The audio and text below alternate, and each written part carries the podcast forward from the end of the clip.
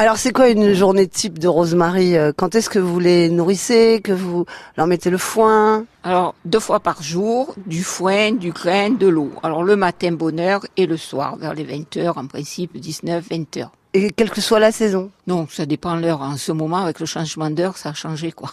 Mais sinon, euh, ça dépend. Le printemps, c'est pas pareil. hein. L'hiver, il y a les brebis à mettre au pré, donc ils sont soignés, euh, les agneaux, une fois qu'on a enlevé les mères, vers les 10 heures. Et après, quand il y a plus les mères, c'est pas pareil. C'est 7 heures le matin et 7 heures le soir. Et alors une question, euh, ils dorment sous, sous les serres là hein Ouais, ouais, Sous les tunnels. Les, les- les agneaux sont là sous les tunnels, mais les mères, en principe, quand elles sont là, elles sont toujours pratiquement dehors tout le temps. hein. Là, elles sont dehors à Bédaride, elles sont dehors en permanence, quoi. Et alors ça doit être un sacré ramdam pour les amener. euh, Il faut un gros camion quoi. On a un transporteur qui fait très bien ça. hein. On l'appelle, je dois l'appeler d'ailleurs. La transhumance se met par les voies routières. hein. Ah oui, tout à fait. À pied, maintenant, c'est plus pensable. Il y a encore quelques années, on partait de Montfavet et on montait jusqu'à sur la route d'Aramon où il y a les garrigues. Et là, on partait à pied. Mais maintenant, on peut plus le faire. hein. Parce qu'avec le nombre de voitures qu'il y a, euh, ce serait compliqué.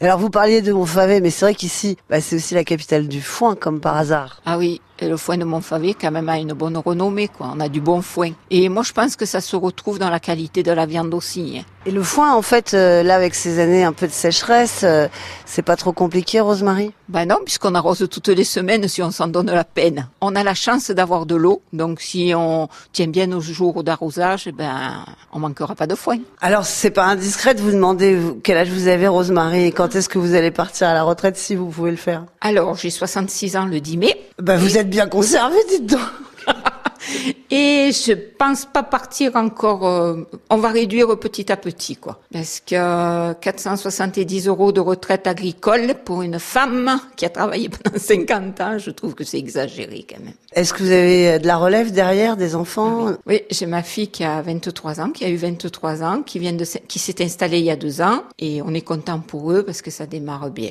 Mais elle fait quoi? Éleveuse aussi, elle a un Mais où? de moutons. Alors elle est au Thor, ils ont acheté un hangar et ils se sont installés au Thor. Et donc, une partie de vos bêtes pourrait peut-être aller chez Donc, elle On a euh, déjà remis 200. Et eux, ils en ont acheté. Maintenant, ils en ont 5, 5 600 aussi. En deux ans, c'est bien. hein. Puis, on a un fils aussi qui est éleveur. Il est parti s'installer en Corrèze. Donc, euh, la famille Abat va continuer. Oui, l'élevage dans la famille Abat va continuer.